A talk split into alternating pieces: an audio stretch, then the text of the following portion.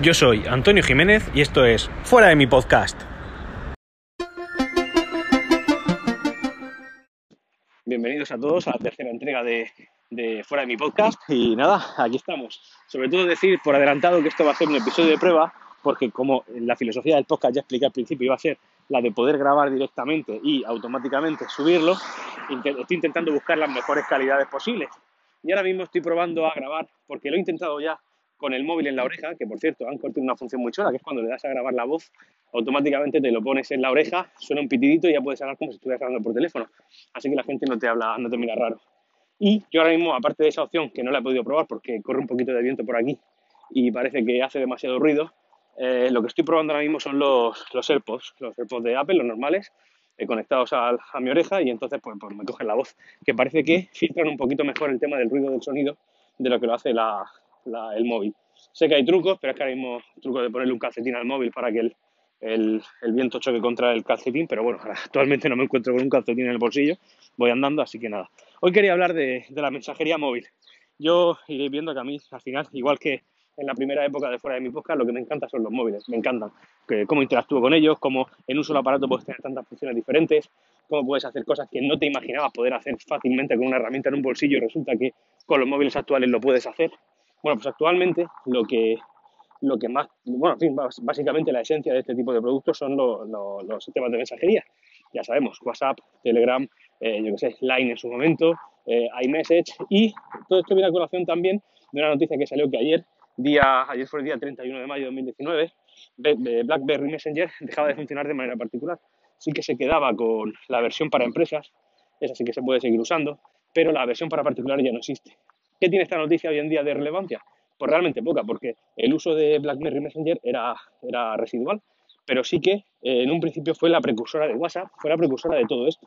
Fue el primer sistema de mensajería que había entre dispositivos móviles que no fuera el email, de una manera ágil y tiene la limitación que actualmente para mí, desgraciadamente, tiene iMessage, que era solamente para, para el sistema propietario, que en este caso era BlackBerry, iMessage sería para Apple.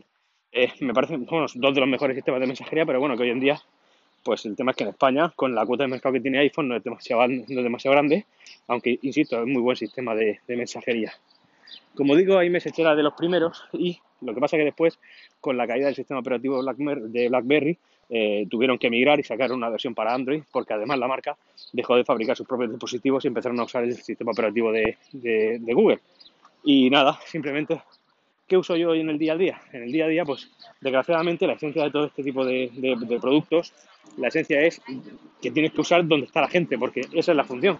Tú puedes tener mejor el sistema de mensajería que si no hay nadie que lo use, pues no lo puedes usar. Así que al final tienes que caer un poco sobre donde cae la gente y la gente cayó sobre el primer sistema que tuvo una, digamos, un servicio integral, es decir, que funcionaba en todos los sistemas operativos, y ese WhatsApp.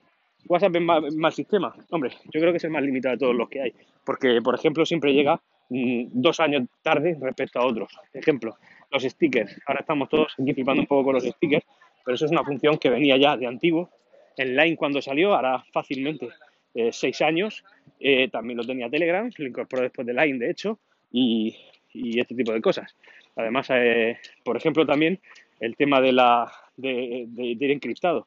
Pues hombre, los mensajes de antes de WhatsApp, para dos o tres años, eran sobre plano. Pero claro, eso son cosas que a la gente del día a día no les interesa. Ellas, mientras pueden enviar un mensaje sin complicarse la vida, que llegue al destinatario, sea el sistema que sea, al final es lo que pesa. También es verdad que a WhatsApp hay que reconocerle ciertas cosas, como por ejemplo son el, el tener las videollamadas grupales y las llamadas grupales o las llamadas las videollamadas singulares, pero bueno, que al final tienes un sistema de comunicación integral en un mismo, en un mismo programa. No tienes que estar instalando sistemas diferentes. Y además, como es multiplataforma, pues lo tienes para todos. Telegram, por ejemplo, que es un sistema mucho más potente, donde puedes tener supergrupos, hilos, eh, conversaciones solamente de una persona, en plan noticias, pues por ejemplo no tiene videollamadas, sí que tiene llamadas, pero tampoco son grupales, es decir, ese aspecto está más limitado. Sí que es verdad que tiene otras cosas, por ejemplo envío de archivos de un giga y medio, una nube ilimitada para, para cada persona que lo... tú puedes hacerte un chat propio que se llama y entonces te almacenar archivos de manera ilimitada. Con archivos bueno, de forma unitaria tiene que ser un giga y medio, o sea, hay que tenerlo en cuenta. Luego, por otro lado, pues eh, está también Signal, que sí, que tiene mucha fama de estar encriptado, pero parece que hoy en día usa una encriptación similar de, de potente a la que tiene Telegram o a la que tiene WhatsApp. O sea que realmente Signal yo creo que a día de hoy no tiene mucha razón de ser. Eh, sí que es verdad que la encriptación de WhatsApp, ahora por cierto que me acuerdo, hay que tener muy en cuenta que es, eh, es encriptada, pero luego a la hora de hacer copias de seguridad sobre plano. Es decir, no te van a interceptar las comunicaciones, pero como te cojas la contraseña donde tengas almacenadas las conversaciones como copia de seguridad, ahí sí. Y voy a parar un momentito que parece que hay bastante viento y así vamos afinando un poco las pruebas. Bueno, eso iba comentando, que WhatsApp sí que almacena copias de seguridad, pero es sobre plano. Luego también está la opción de copias de seguridad, como lo hace Telegram, que es directamente en servidores y no en tu disco duro virtual o en tu propio, en tu propio dispositivo móvil. móvil. Eh, por otro lado está iMessage de Apple, que para mí me parece, pues si no la mejor, una de las mejores, pero claro, tiene la grave limitación de que solamente está para una cuota de mercado en España aproximadamente del 11-12%, que es de los poseedores de iPhone, o bueno, incluso iPad sin número de teléfono, pero realmente el iPad no se usa, sino porque tienes un iPhone y puedes comunicarte de manera, digamos, eh, en cualquier momento, no solamente cuando estés en una red Wi-Fi en tu casa con un aparato con, con 9 pulgadas de pantalla. Eh, luego hay otros sistemas de, mensajería, pero ya son más bien residuales.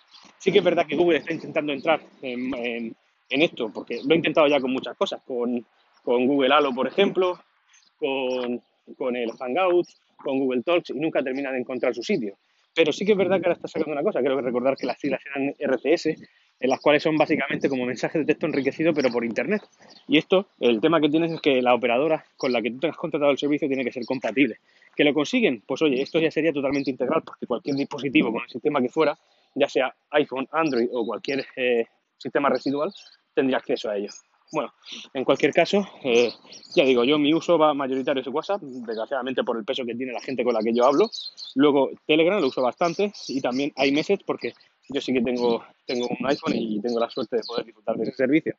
Así que nada, cualquier cosilla que queráis comentar en redes sociales, ahora ya tenemos Twitter, sería arroba FDMPOD, es decir, fuera de, fuera de mí, y luego podcast, las tres primeras letras, POD. Y, y nada, y el blog también, que ahora lo tenemos también, que sería fuera de mi podcast.tumblr.com.